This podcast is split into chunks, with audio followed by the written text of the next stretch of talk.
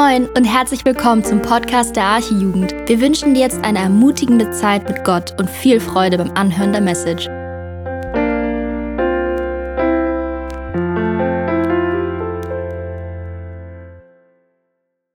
Danke für diesen wunderbaren Lobpreis. Jakob, Jesus hat die Schuld bezahlt. Amen. Und ich feiere dieses Lied so sehr, weil es uns zeigt, welche Liebe Gott motiviert hat, Jesus für uns hinzugeben. Es war nicht nur große Liebe, sondern es war sehr große Liebe. Denn so sehr hat Gott die Welt geliebt, dass er seinen eingeborenen Sohn gab, damit jeder, der an ihn glaubt, nicht verloren geht. Merkt euch das. Warum? Weil das das Evangelium ist.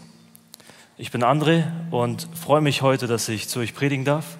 Und ich freue mich noch mehr, weil es heute genau um dieses Thema geht. Es geht um das pure Evangelium von Jesus Christus.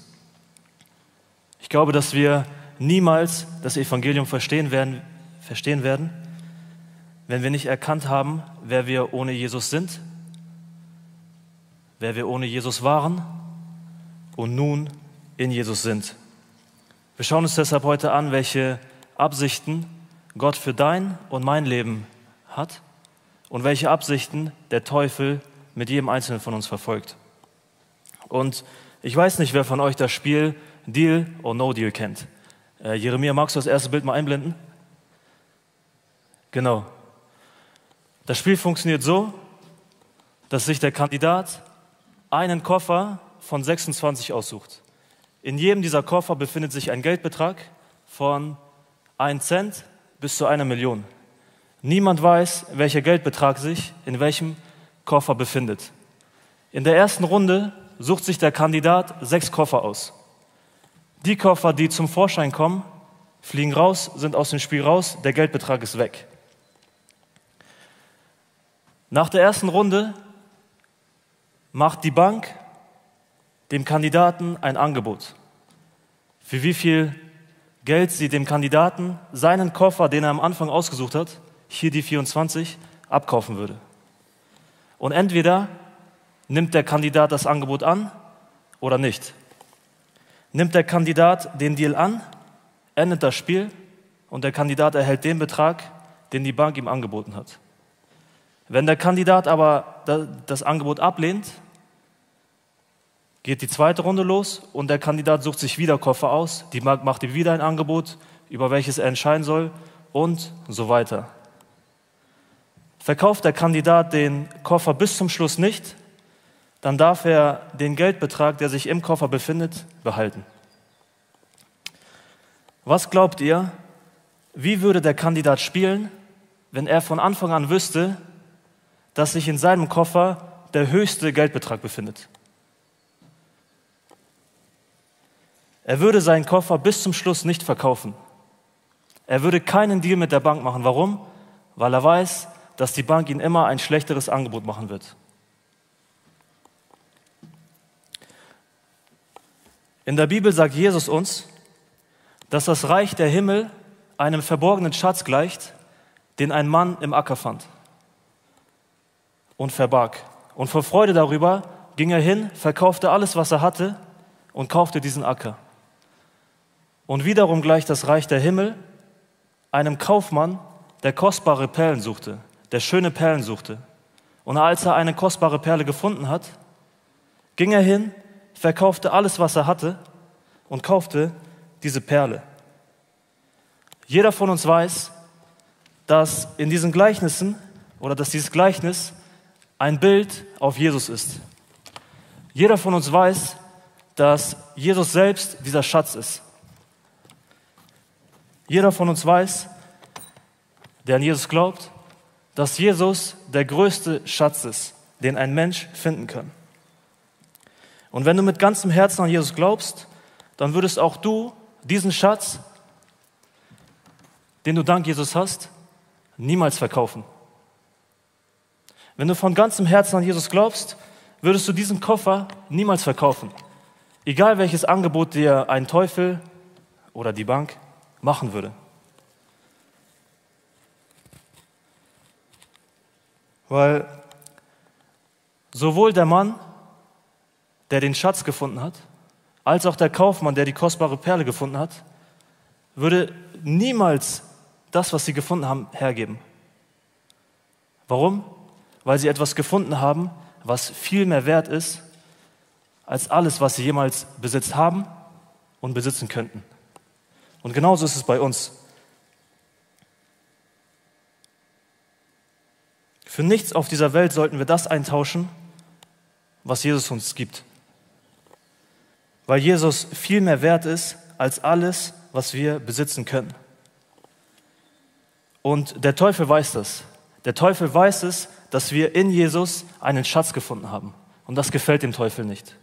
Und deshalb will der Teufel uns diesen Schatz rauben. Er ist wie die Bank, die uns ein Angebot macht, damit wir den Schatz hergeben. Der Teufel will unseren Schatz rauben. Jesus selber sagt in Johannes 10, Vers 10, der Dieb kommt nur, um zu stehlen, töten und zu verderben. Ich, Jesus, bin gekommen, damit sie das Leben haben und es im Überfluss haben. Der Teufel ist wie ein Dieb, mein Freund, der dir deinen Schatz wegnehmen will. Der Teufel ist es, der mit uns Deal or No Deal spielt. Der Teufel ist wie der Banker, der uns ein Angebot macht für unseren Schatz, für unseren Koffer. Und das Ding ist, der Teufel wird uns immer nur einen Koffer anbieten oder immer nur ein Angebot machen, welches leer ist. Das sollten wir wissen, weil der Teufel uns alles verspricht, aber nichts davon hält. Merkt euch das. Der Teufel verspricht uns alles, bekommen werden wir aber davon nichts. Und deshalb schauen wir uns heute an in der Predigt. Du kannst die Gliederung einmal aufmachen. Die Strategie des Teufels an, dann das Problem der Sünde, die Lösung auf das Problem und unsere Reaktion auf die Sünde. Ich werde jetzt einmal beten und dann kommt Pauline und liest den heutigen Predigtext vor. Jesus, hab Dank, dass wir dich haben und hab Dank, dass wir in dir den größten Schatz gefunden haben, den wir überhaupt hätten finden können. Danke, dass du uns so sehr liebst, dass du für uns am Kreuz gestorben bist und hab Dank, dass du nicht gekommen bist, um Gerechte zu berufen, sondern Sünder zur Buße. Und das wollen wir auch heute tun. Wir, sollen, wir wollen Buße tun über unsere Sünden und bitten dich, dass du heute bist, der zu uns spricht. Bitte lass dein Wort auf fruchtbaren Boden fallen und segne diesen Tag heute. Amen.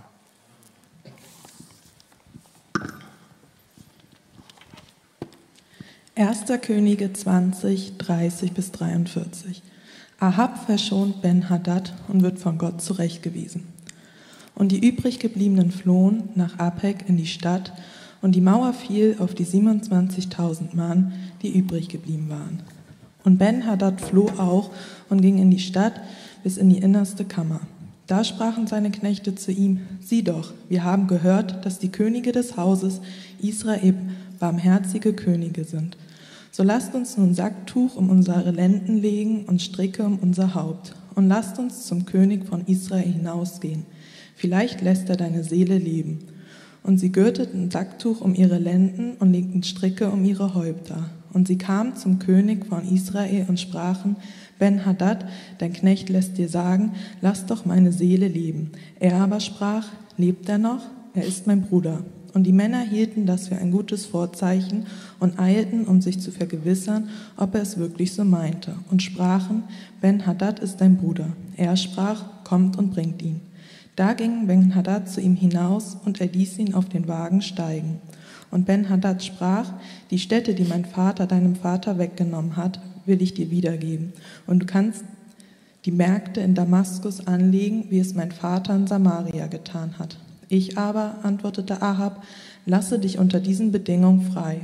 Und er machte einen Bund mit ihm und ließ ihn frei. Da sprach ein Mann unter den Prophetsöhnen zu seinen Nächsten durch das Wort des Herrn.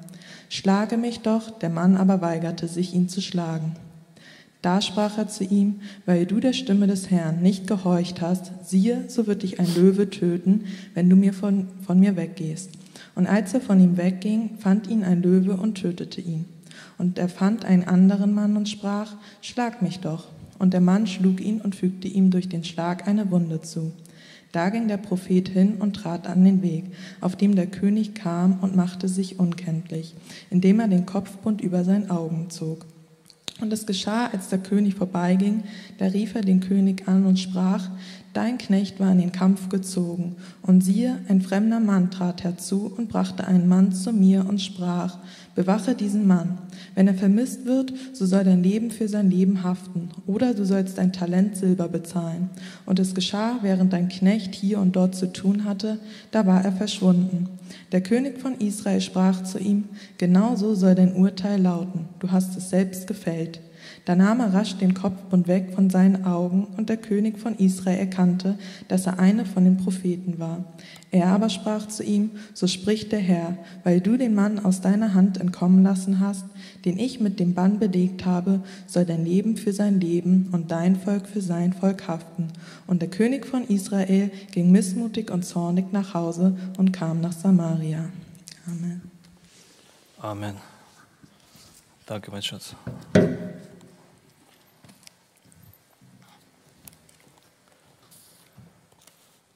Genau, du kannst die Gliederung ruhig wegmachen. Genau, Punkt 1. Strategie des Teufels. Unser Bibeltext zeigt uns heute, was passiert, wenn wir einen Bund mit dem Feind Gottes eingehen. Der Bibeltext zeigt uns, was passiert, wenn wir einen Pakt mit dem Teufel schließen und einen Deal mit der Sünde eingehen. Deshalb lautet die Predigt, kein Deal mit der Sünde. Genau, letzte Woche hat uns Daniel in seiner Predigt davon erzählt, wie der König von Israel, König Ahab, gegen Ben-Hadad, dem König von Syrien, kämpfte. Wir haben gesehen, dass Gott seinem Volk Israel den Sieg schenkte, damit alle erkennen, dass Gott allein der Herr ist. Und deshalb lass uns nochmal festhalten, Gott hat diesen Kampf gewonnen nicht Ahab. Ahabs Truppen waren nämlich zahlenmäßig den Truppen von Ben-Hadad unterlegen. Deshalb Ahab hat nur gewonnen, weil Gott es so wollte. Ahab hatte den Sieg allein Gott zu verdanken.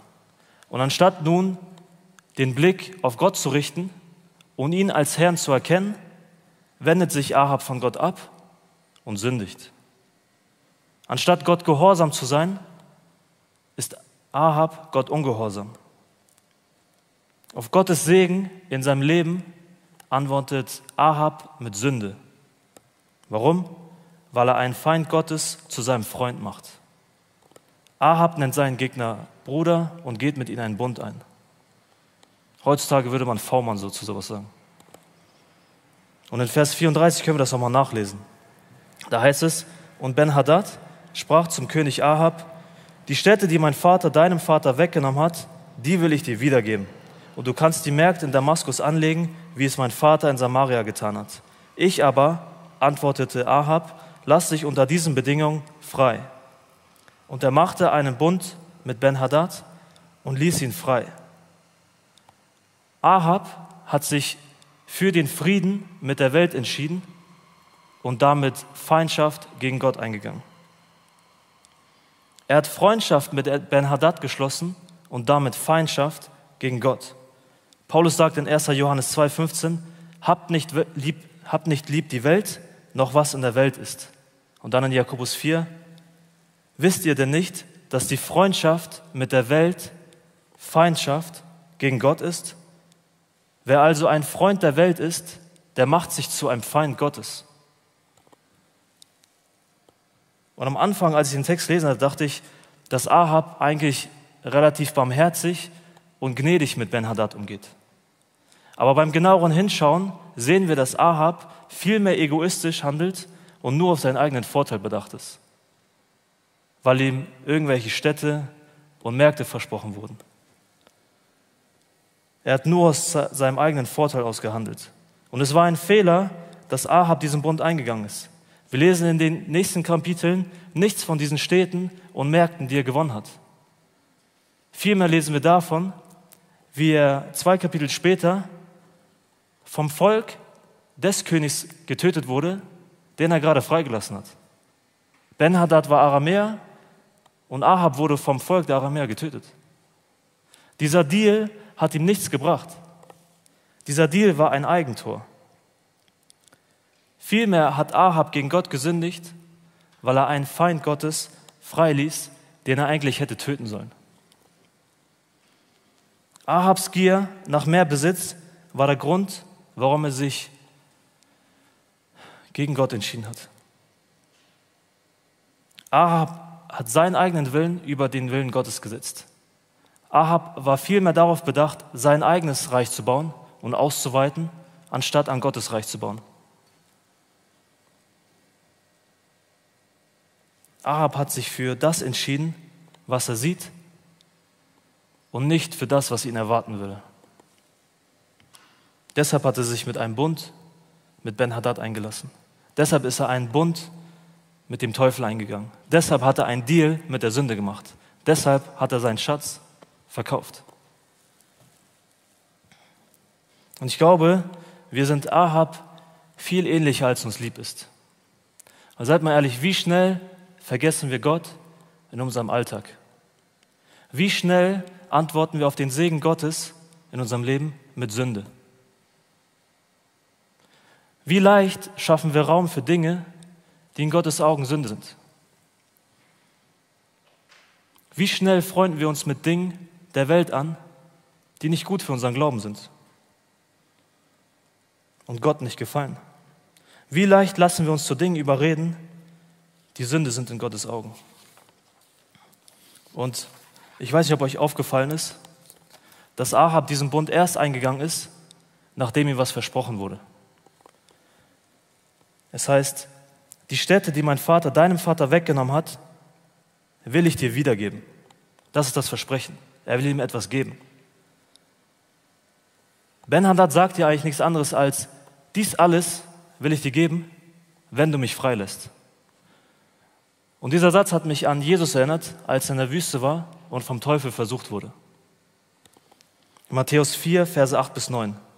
Wiederum nimmt der Teufel Jesus mit auf einen sehr hohen Berg und zeigt ihm alle Reiche der Welt und ihre Herrlichkeit und spricht zu Jesus, dieses alles will ich dir geben, wenn du niederfällst und mich anbetest. Was sagt Jesus? Weiche von mir, Satan es steht geschrieben, du sollst den Herrn, deinen Gott, anbeten und ihm alleine dienen. Was glaubt ihr, nur theoretisch, was glaubt ihr wäre passiert, wenn Jesus damals niedergefallen wäre? Glaubt ihr, der Teufel hätte Jesus wirklich alle Reiche, alle Reiche der Welt und ihre Herrlichkeit gegeben? Niemals. Nichts von dem, was der Teufel Jesus versprochen hat, hätte er halten können. Der Teufel verspricht uns alles, halten tut er davon aber nichts. Jakobus 1, 16 bis 17, da schreibt Paulus, irrt euch nicht, meine geliebten Brüder und Schwestern, jede gute Gabe und jedes vollkommene Geschenk kommt allein von oben vom Vater. Nicht der Teufel beschenkt uns, sondern Gott allein beschenkt uns. Gott der Vater beschenkt uns. Und deshalb, wenn Gott der Vater uns etwas verspricht, dann hält er es auch. Wenn der Teufel uns etwas verspricht, dann lügt er nur, weil er nichts davon hält. Der Teufel verspricht uns alles, hält aber nichts davon. Der Teufel verspricht uns einen vollen Koffer. Der Teufel macht uns ein Angebot und verspricht uns einen Koffer, der schön aussieht. Er verspricht uns einen vollen Koffer. Aber in Wirklichkeit ist dieser Koffer.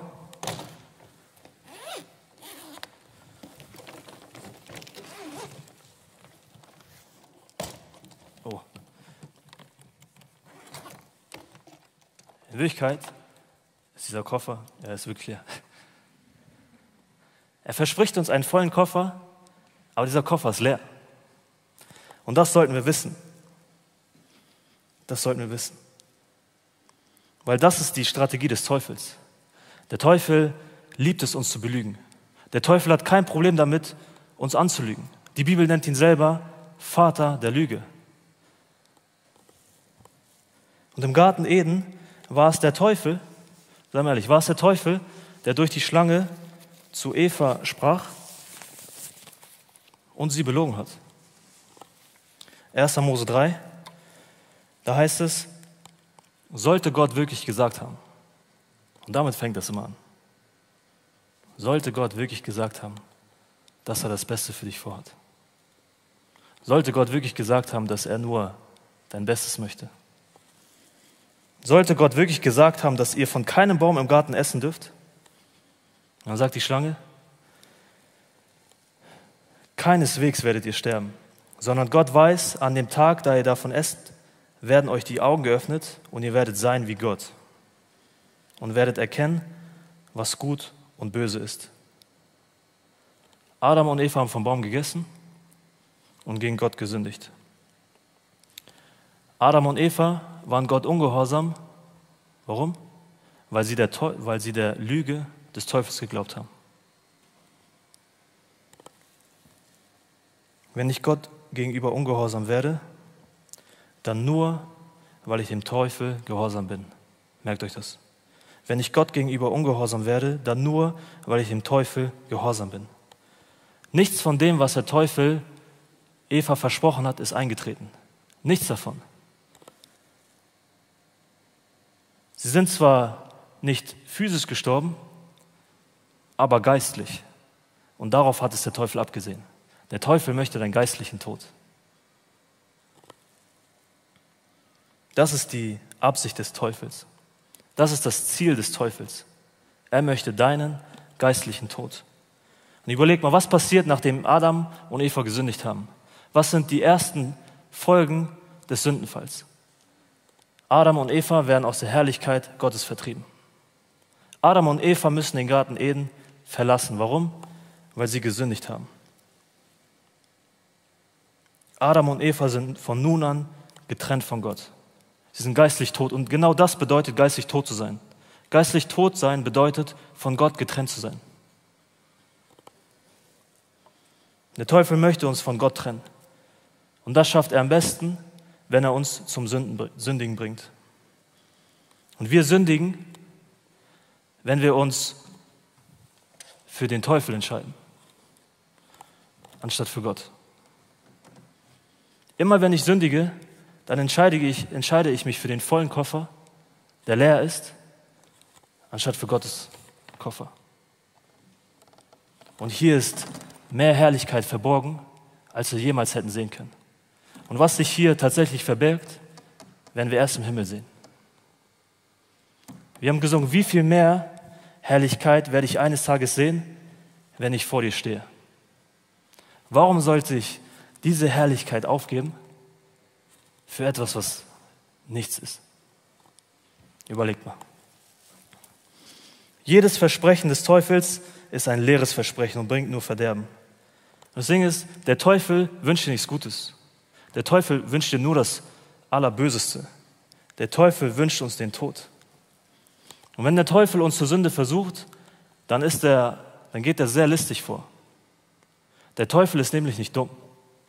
Der Teufel würde sich niemals bei uns persönlich vorstellen und sagen, was geht, Bruder und Schwester? Ich bin der Teufel, ich bin ein Feind Gottes, ich möchte deinen geistlichen Tod. Ich bin da, um dich von Gott zu trennen. Ich möchte dein Verderben, deshalb würde ich mich sehr freuen, wenn du jetzt sündigen würdest. Das macht der Teufel nicht. Das macht der Teufel nicht, weil er nicht dumm ist. So geht der Teufel nicht vor, sondern er spielt mit uns. Er spielt mit uns. Er spielt mit uns Deal und No Deal. Und überleg mal, wenn ein Angler Fische fangen will, dann geht der Angler nicht höchstpersönlich ins Wasser, um den Fisch zu fangen. Warum? Weil wenn die Fische den Angler sehen, dann schwimmen die weg, weil sie wissen, dass der Angler ihren Tod will. Und genauso solltest du reagieren. Wenn du siehst, dass der Teufel auf dich zukommt, dann flieh der Unzucht, sagt die Bibel. Flieh davor.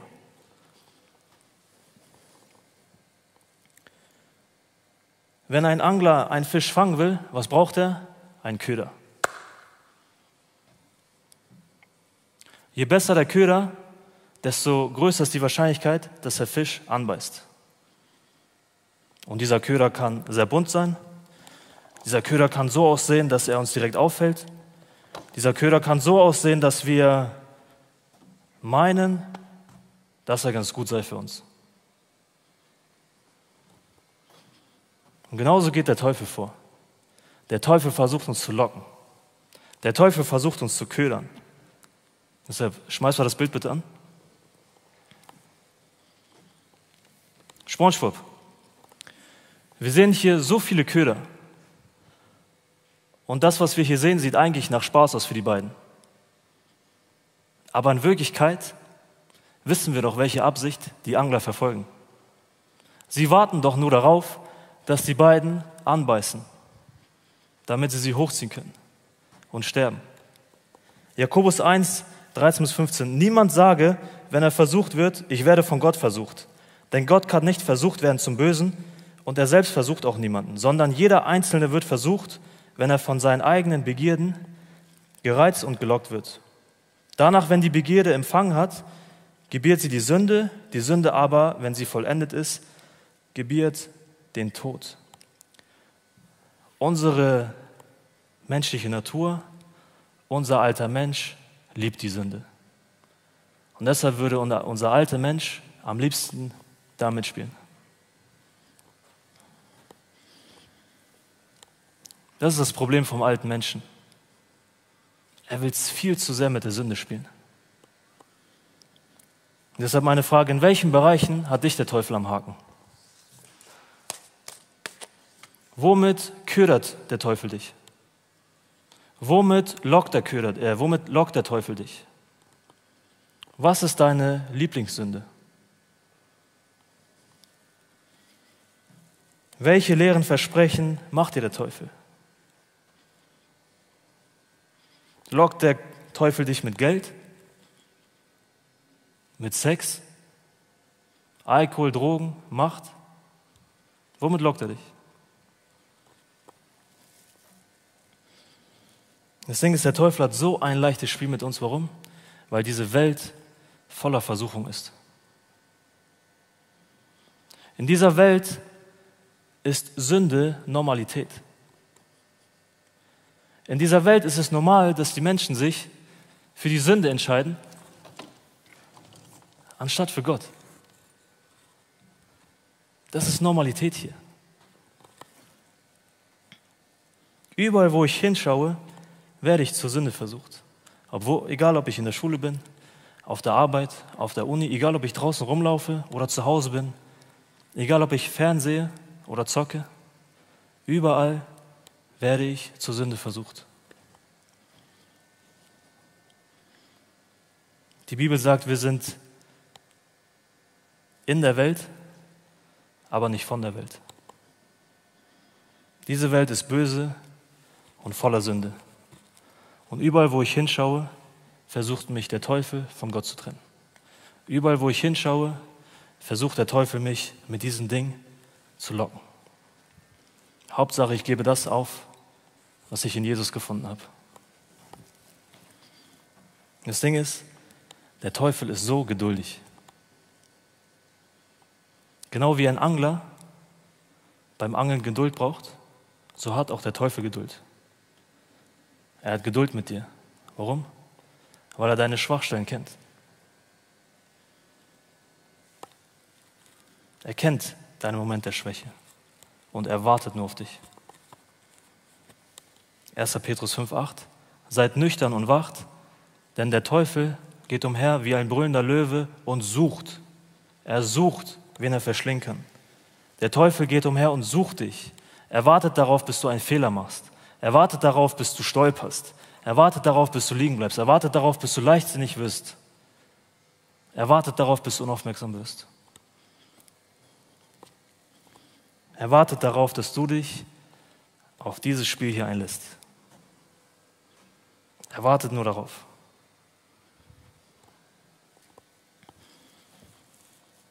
Jeremia 2, Vers 5. So spricht der Herr, was haben eure Väter denn Unrechtes an mir gefunden, dass sie sich von mir entfernt haben und dem Nichtigen nachgegangen sind und zunichte geworden sind.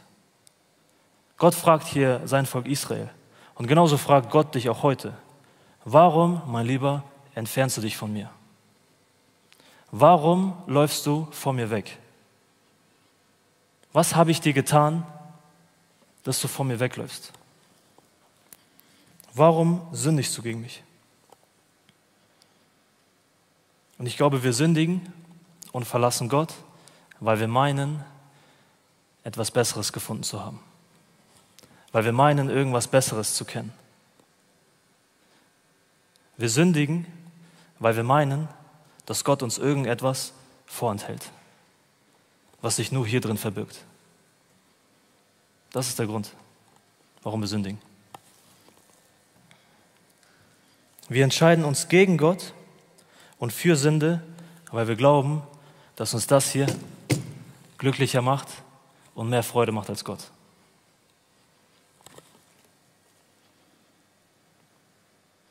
Wir meinen, dass Sünde besser wäre als Gott. Das ist der Grund, warum wir sündigen. Und es stimmt, ich bin ehrlich, Sünde macht Spaß, sonst würden wir uns nicht so leicht hierfür entscheiden. Sünde macht Spaß. Aber wir dürfen nicht vergessen, dass uns Sünde immer nur für einen Moment, für einen kurzen Moment befriedigen wird.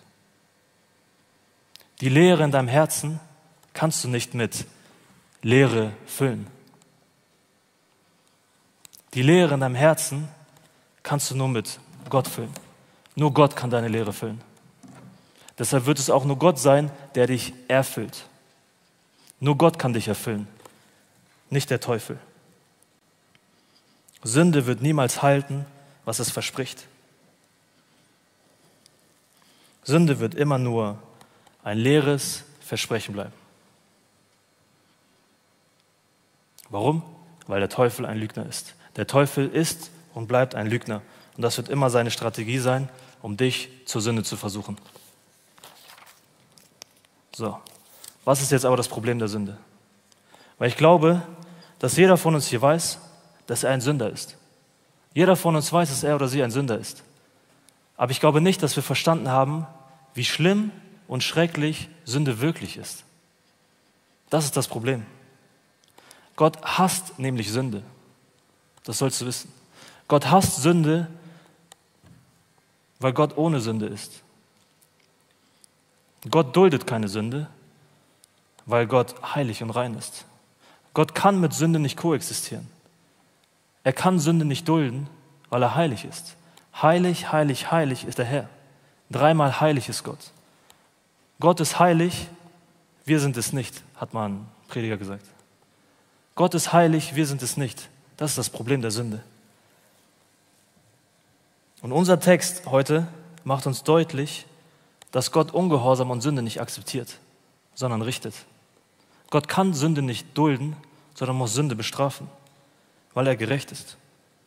Und Sünde hat immer seinen Preis und muss bezahlt werden. Deshalb, wenn ich einkaufen gehe, dann muss ich meinen Einkauf bezahlen. Wenn ich einkaufen gehe, dann wird an der Kasse abkassiert. Wenn ich sündige, dann kaufe ich auch einen auf den ein. Aber ich kaufe etwas ein, was ich nicht bezahlen kann. Ich, wenn, ich, wenn ich sündige, kaufe ich auch ein und das muss genauso bezahlt werden. Aber ich kann es nicht bezahlen. Und dadurch verschulde, verschulde ich mich vor Gott, wenn ich sündige. Und diese Schuld, diese offene Rechnung muss bezahlt werden. Genauso wie Ahab einen Bund mit Ben-Hadad einging und sündigte, sündigen auch wir, wenn wir mit dem Teufel einen Bund eingehen.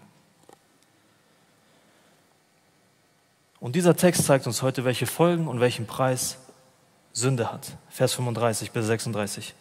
Da sprach ein Mann unter den Prophetensöhnen zu seinem Nächsten durch das Wort des Herrn, schlage mich doch. Der Mann aber weigerte sich, ihn zu schlagen. Da sprach er zu ihm, äh, da sprach er zu ihm, weil du der Stimme des Herrn nicht gehorcht hast, siehe, so wird dich ein Löwe töten, wenn du von mir weggehst.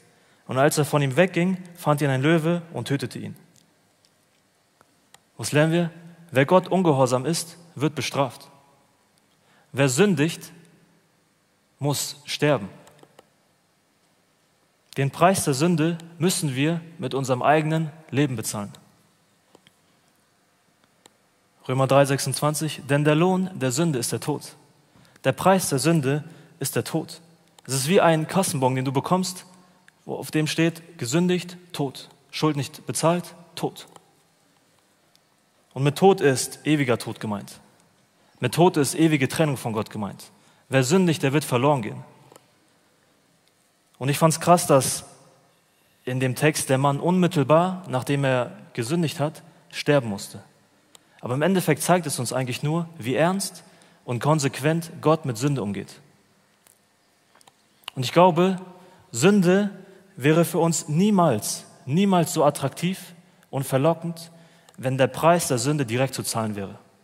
Versprochen. Wenn ich wüsste, dass ich mich jetzt hierfür entscheide und dadurch sündige und in dem Moment sterben muss, ey, ich würde mir zweimal überlegen, ob ich das mache. Versteht ihr?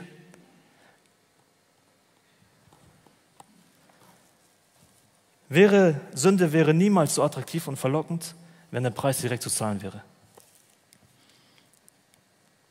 Und wenn wir weiterlesen, Vers 37, fordert der Prophet wieder erneut einen anderen Mann diesmal auf, ihn zu schlagen. Der Mann ist gehorsam, wäre ich auch direkt. Und was wir auch dadurch lernen, auf Gottes Gehorsam folgt keine Bestrafung. Wer nicht sündigt, wird auch nicht bestraft. Der Prophet verkleidet sich anschließend, um nicht erkannt zu werden, geht dann zum König. Warum? Weil er ihn zurechtweisen möchte.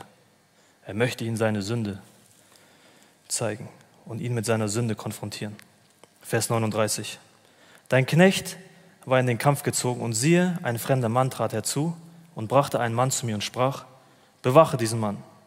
Wenn er vermisst wird, so soll dein Leben für sein Leben haften oder du sollst ein Talent Silber bezahlen. Und es geschah, während dein Knecht hier und dort zu tun hatte, da war er verschwunden. Der König von Israel sprach zu ihm, genauso soll dein Urteil lauten. Du hast es selbst gefällt. Was macht der Prophet? Er gibt sich oder er offenbart seine wahre Identität und spricht zum König. So spricht der Herr, weil du den Mann aus deiner Hand entkommen lassen hast, den ich mit dem Bann belegt habe, soll dein Leben für sein Leben und dein Volk für, sein, für dein Volk und dein Volk für sein Volk haften.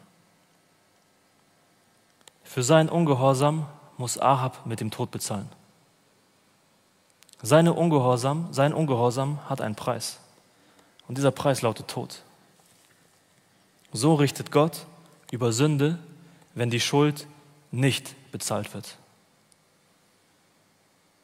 Wenn deine Schuld nicht bezahlt wird, musst du mit deinem Leben dafür bezahlen. Und die Bibel lehrt uns, dass jeder Mensch ein Sünder ist. Paulus sagt in Römer 3, da ist keiner, auch nicht einer, der Gutes tut. Denn alle haben gesündigt. Alle haben gesündigt. Und dadurch hat jeder Mensch das Problem der Sünde. Jeder Mensch ist ein Sünder und kann seine Schuld vor Gott nicht bezahlen. Das ist das Problem der Menschheit. Deshalb, was macht nun Gott, um dieses Problem zu lösen? Weil Gott musste einen Weg finden, um das zu retten, was er liebt, und das zu richten, was er hasst, ohne dabei diejenigen zu töten, die er liebt. Nochmal. Gott musste einen Weg finden, um das zu retten, was er liebt, gleichzeitig aber das zu richten, was er hasst, ohne dabei dich und mich zu töten, die er liebt. Deshalb kommt Punkt 3, die Lösung für das Problem. Und die Lösung für dieses Problem ist eigentlich ganz simpel. Nicht du bezahlst deine Schuld, sondern jemand anderes. Nicht du bezahlst für deine Schuld vor Gott, sondern jemand anderes. Und diese, diese Botschaft sollte uns nicht kalt lassen. Weil Paulus in 2. Korinther 5 sagt, denn er hat den, der von keiner Sünde wusste. Gott hat den, der von keiner Sünde wusste. Gott hat Jesus, der von keiner Sünde wusste, für uns zur Sünde gemacht. Warum? Damit wir in ihm zur Gerechtigkeit Gottes würden. Am Kreuz machte Jesus deine und meine Sünde zu seiner Sünde. Am Kreuz bezahlte Jesus für deine und meine Schuld. Am Kreuz nahm Jesus den Zorn Gottes auf sich. der allein mir und dir galt. Am Kreuz machte Jesus deine Schuld zu seiner Schuld und bezahlte für diese Schuld. Alles ist bezahlt. Da ist keine, kein Schuldbetrag mehr offen. Warum? Weil Jesus mit dir den Platz getauscht hat. Und Jesus derjenige war, der am Kreuz hing. Eigentlich hätte jeder einzelne von uns dort hängen müssen. Aber was macht Jesus? Er tauscht mit uns. Er wird bestraft, damit wir gerettet werden. Und dadurch lautet, du kannst das Bild einblenden, dadurch lautet der Kassenbon nicht mehr, gesündigt, sterben, Schuld nicht bezahlt, sondern der Kassenbon lautet, Jesus hat alles bezahlt. Er hat für deine Sünde bezahlt, er hat für deine Scham bezahlt, das andere weiß ich nicht. Er hat für all deine Fehler bezahlt und so weiter. Jesus hat alles bezahlt. Du kannst das Bild ruhig wegmachen. Jesus hat alles bezahlt. Und es stimmt, Jesus ist am Kreuz gestorben, aber er blieb nicht am Kreuz, sondern wurde ins Grab gelegt. Und auch im Grab blieb er nicht, das Grab konnte ihn auch nicht halten, sondern Jesus ist auferstanden. Und Jesus hat den Tod besiegt. Und weil Jesus lebt, dürfen auch wir leben. Weil Jesus lebt, sollst auch du leben. Amen. Sehr gut. Aber diese Botschaft ist ja schön und gut. Es ist schön und gut, dass Jesus für mich am Kreuz gestorben ist und für mich gesiegt hat und auferstanden ist.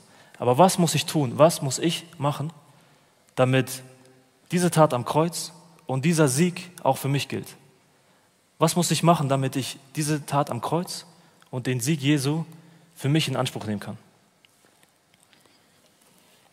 Wie wird dieser Kassenbon, den ich euch gerade gezeigt habe, zu unserem? Johannes 3, Vers 16. Genau das, was wir am Anfang gesagt haben.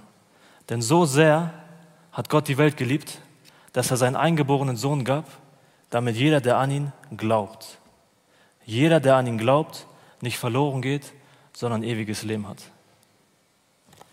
Jeder, der an ihn glaubt, nicht verloren geht, sondern ewiges Leben hat. Glaube an Jesus und du wirst gerettet. Ganz einfach. Und es hört sich eigentlich zu einfach an, um wahr zu sein. Es hört sich zu schön an, um wahr zu sein. Aber das lehrt uns die Bibel. Wir sind aus Glauben gerechtfertigt, nicht aus irgendwelchen Werken. Wenn ich meinen Kassenbon, wenn, wenn ich an der Kasse stehe und die Kassiererin anlächle und sage und ihr ein Kompliment mache, dann muss ich trotzdem den Preis bezahlen. Versteht ihr? Kein gutes Werk wird mich daran hindern, den Preis zu bezahlen. Kein gutes Werk kann mich retten. Nur der Glaube an Jesus. Glaube an Jesus und du wirst leben. Und was wir gehört haben, der Weg zu Gott ist frei. Jesus hat Gemeinschaft mit Gott wieder möglich gemacht. Das, was Adam und Eva im Garten Eden zerstört haben, hat Gott wieder, hat Jesus wieder hergestellt. Du darfst zu Gott kommen, weil der Weg frei ist. Jesus ist die Lösung für unser Problem. Und das ist auch das, was wir der Welt bekennen sollen. Wenn wir Botschafter für Jesus sind, dann sollen wir Jesu Botschaft weitergeben. Dann sollen wir den Menschen, die ein Problem haben, diese Lösung weitergeben. Das ist das, was wir bekennen sollen. Dass Jesus für meine Sünden gestorben ist und ich deshalb gerettet bin.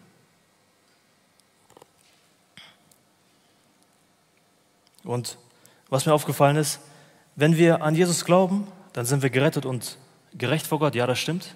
Aber wir sind nicht automatisch ein besserer Mensch. Aber wir sind ein neuer Mensch.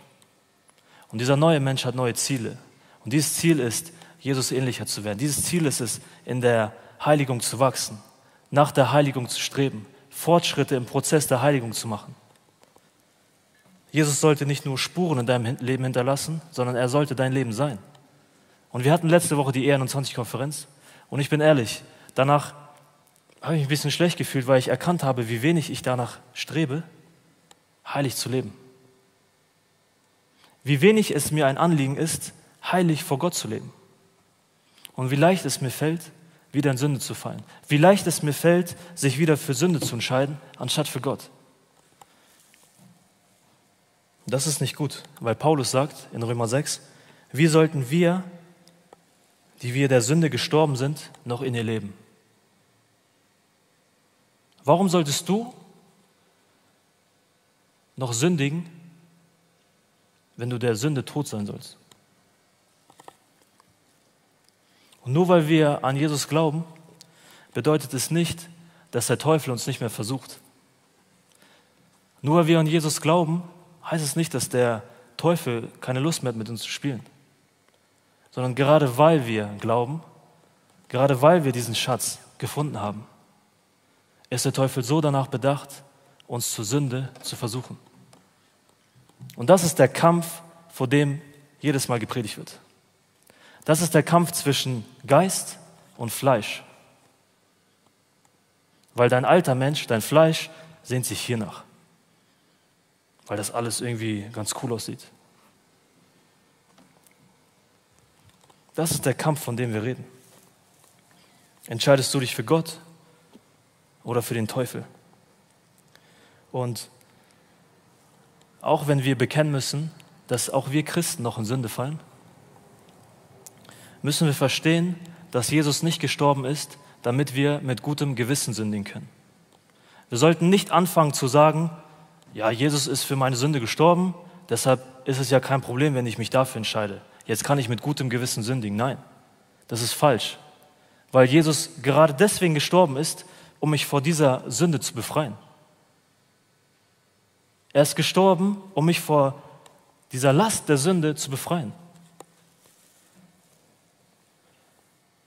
Und diese Freiheit, das fand ich so stark von Christian, diese Freiheit bedeutet Freiheit von Sünde und nicht zur Sünde. Wir sind keine Sklaven der Sünde mehr und sollten uns deshalb nicht mehr für das entscheiden und gefangen nehmen lassen. Deshalb, mein Lieber, hör auf, prüf dich und führ kein Doppelleben. Prüf dich bitte einmal und guck, wo der Teufel dich am Haken hat. Prüf dich bitte einmal selbst und guck auf die Bereiche, wo du noch Sünde tolerierst. Paulus sagt selber ein paar Verse weiter, haltet euch für Menschen, die der Sünde gestorben sind und für Gott leben, für Jesus Christus leben. Aber was mache ich nun? Wenn ich doch wieder in Sünde gefallen bin? Was mache ich, wenn in dieser Woche die Lust nach der Sünde größer war als meine Liebe zu Gott? Was mache ich, wenn ich mit meiner Lieblingssünde so oft zu kämpfen habe? Und was mache ich, wenn ich wieder gefallen bin? Punkt 4, unsere Reaktion auf die Sünde. Und das finde ich so spannend. Die Bibel beschreibt Jesus als guten Hirten, der für seine Schafe sein Leben lässt. Und es kann sein, dass ein Schaf sich mal verirrt. Es kann sein, dass ein Schaf sich mal verläuft und dadurch irgendwie im Dreck stecken bleibt. Und sowohl ein Schaf als auch ein Schwein können beide im Schlamm stecken bleiben. Aber wenn ein Schwein im Schlamm feststeckt, was macht das Schwein? Es wälzt sich im Schlamm, weil dieses Schwein den Schlamm liebt. Das Schwein wälzt sich im Schlamm, weil es ihre Art ist. Das Schwein liebt den Schlamm. Wenn aber ein Schaf im Schlamm stecken bleibt, dann ruft es nach Hilfe. Warum? Weil es nicht ihre Art ist, im Schlamm stecken zu bleiben. Und dieses Schaf ruft nach Hilfe. Und deshalb, beide Tiere, sowohl das Schaf als auch das Schwein, können im Schlamm stecken bleiben. Aber beide reagieren unterschiedlich drauf. Der eine bleibt im Schlamm und liebt den Schlamm und der andere ruft um Hilfe, weil es raus will. Und wir Christen sind genau wie dieses Schaf, was nach Hilfe rufen sollte, wenn es sündigt weil es uns eigentlich keinen Spaß machen sollte, im Schlamm zu spielen. Weil es uns Christen keinen Spaß machen sollte, mit der Sünde zu spielen. Für uns sollte es nicht normal sein zu sündigen, weil wir der Sünde gestorben sind. Wir sollten die Sünde vielmehr hassen und nicht lieben. Wenn wir, wenn, wenn wir wirklich an Jesus glauben, dann fangen wir an, das zu hassen, was wir vorher geliebt haben. Wenn wir ein Christ sind, dann fangen wir an, die Sünde zu hassen, die wir vorher geliebt haben, und streben nach der Gerechtigkeit, die wir früher gehasst haben. Es sollte für dich nicht normal sein, als Christ zu sündigen. Und deshalb ist es der Heilige Geist in uns, der uns überführt, wenn wir sündigen. Der Heilige Geist ist es, der dir sagt, du hast gesündigt. Der Heilige Geist ist es, der dich zurechtweist. Und der Heilige Geist ist es, der dir eigentlich sagt, mein Lieber, du brauchst Hilfe. Ruf nach Hilfe. Jetzt ist die Frage, wie reagierst du auf die Zurechtweisung Gottes? Bleibst du im Schlamm und ignorierst die Stimme? Oder sagst du, ja, stimmt, ich rufe nach Hilfe, weil ich da raus will? Lass mal Vers 43 lesen. Da sehen wir, wie Ahab auf die Zurechtweisung Gottes reagiert. Da heißt es, und der König von Israel ging missmutig und zornig nach Hause. Was macht Ahab? Er läuft vor der Zurechtweisung weg. Ahab bleibt lieber im Schlamm stecken. Ahab spielt lieber weiter mit der Sünde. Ahab will nicht erkennen, dass er ein Sünder ist. Und Ahab ist nicht wütend und zornig auf seine Sünde, nein, sondern er ist zornig darüber, dass er zurechtgewiesen wurde. Und das ist das Problem aller Menschen draußen. Wenn du ihnen erzählst, dass sie ein Sünder sind, wollen sie das nicht hören. Kein Mensch möchte erkennen, dass er ein Sünder ist. Und deshalb laufen sie weg. Deshalb haben sie kein offenes Ohr für uns. Sie wollen nicht einsehen, dass sie Sünder sind. Und laufen weg von Gott. Sie lieben ihre Sünden mehr als Gott und wälzen sich weiter in ihrer Sünde. Und was, was ich spannend fand, ist, genauso wie der Prophet hier im Text zu Ahab ging, um ihn zurechtzuweisen, lesen wir, ich glaube, ein paar Kapitel weiter oder Bücher auch weiter, wie ein weiterer Prophet, der Prophet Nathan, zu David ging, um ihn auch zurechtzuweisen. Weil David sich versündigt hat an Gott. David war es, der Ehebruch mit Bathseba begangen hat. David war es, der den Mann von Bathseba, Uriah, töten ließ.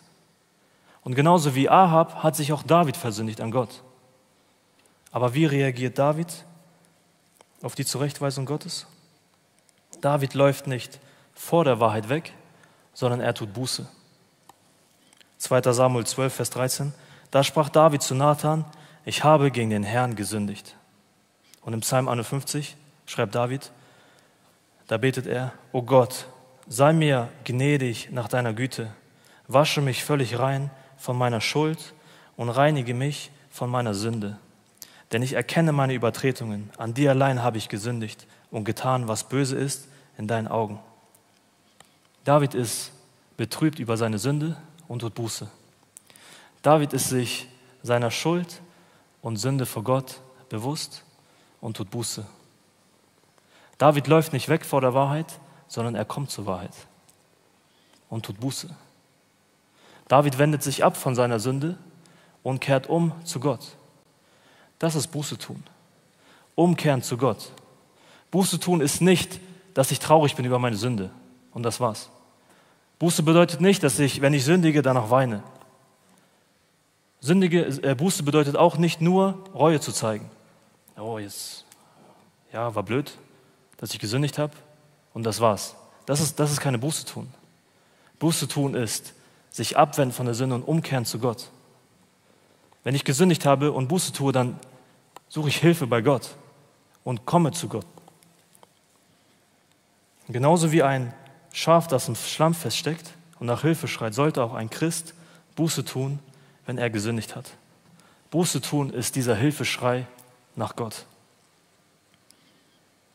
Und in 1. Johannes 1 heißt es, wenn wir aber, wenn wir aber unsere Sünden bekennen, so ist er treu und gerecht, dass er uns unsere Sünden vergibt und uns reinigt von aller Ungerechtigkeit. Egal wie oft du in Sünde fällst, Gott lässt dich niemals fallen. Merk dir das bitte. Egal wie oft du in Sünde fällst, Gott lässt dich niemals fallen. Du kannst nicht tiefer fallen als in Gottes Hände. Du kannst nicht tiefer fallen als in Gottes Hände. Gott ist ein gnädiger Gott, der darauf wartet, dass du Buße tust. Deshalb hör auf, dich zu, hör auf zu versuchen, dich selber aus diesem Schlamm irgendwie zu befreien. Hör auf zu versuchen, dich selber aus diesem Schlamm irgendwie zu retten, denn das kannst du nicht. Das kann nur Gott. Deshalb, Jesus erste Predigt war es, der Aufruf zur Buße.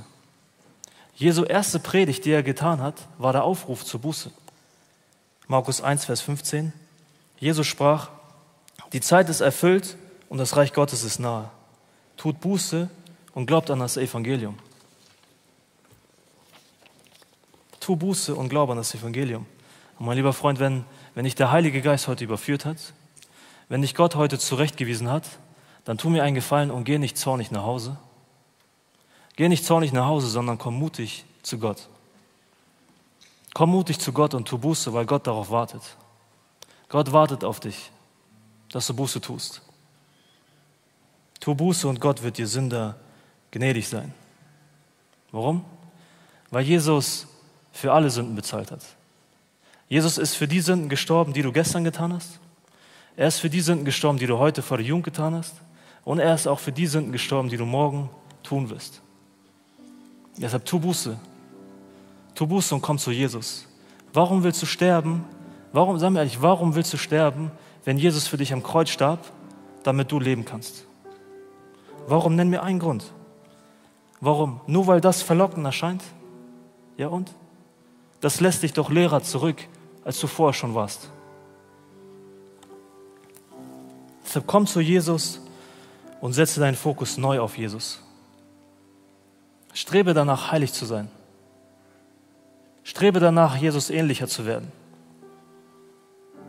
Und du wirst keinen Deal mit der Sünde eingehen, sondern abgesondert von Sünde leben. Heilig sein bedeutet, dass ich das hier richtig weit von mir wegstelle. Heilig sein bedeutet, abgesondert von Sünde zu leben. Heilig sein bedeutet, wie Gott zu leben und wie Gott zu sein. Und Sünde, genau das ist Sünde. Sünde bedeutet, ein Ziel zu verfehlen. Paulus sagt, denn alle haben gesündigt und verfehlen die Herrlichkeit Gottes. Sünde ist, wenn ich Gottes Herrlichkeit verfehle. Und ich sündige nur, wenn ich meinen Fokus falsch gelegt habe. Ich verfehle die Herrlichkeit Gottes, wenn ich alles anvisiere, außer Gott. Ich muss mich nicht wundern, dass ich die Herrlichkeit Gottes verfehle, wenn ich meinen Fokus nur auf die Sünde lege. Deshalb glaube ich, ist es heute Zeit, dass wir unseren Fokus komplett neu ausrichten. Komplett neu auf Gott und Jesus ausrichten. Deshalb tue Buße, setz deinen Fokus neu auf Gott, fokussiere dich auf Gott in deinem Leben und lasst uns jetzt mutig vor den Thron Gottes kommen. Amen.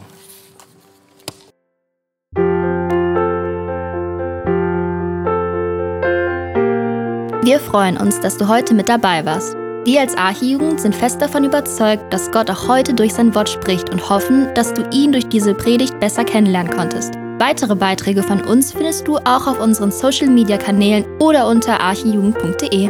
Bis dann, tschüss!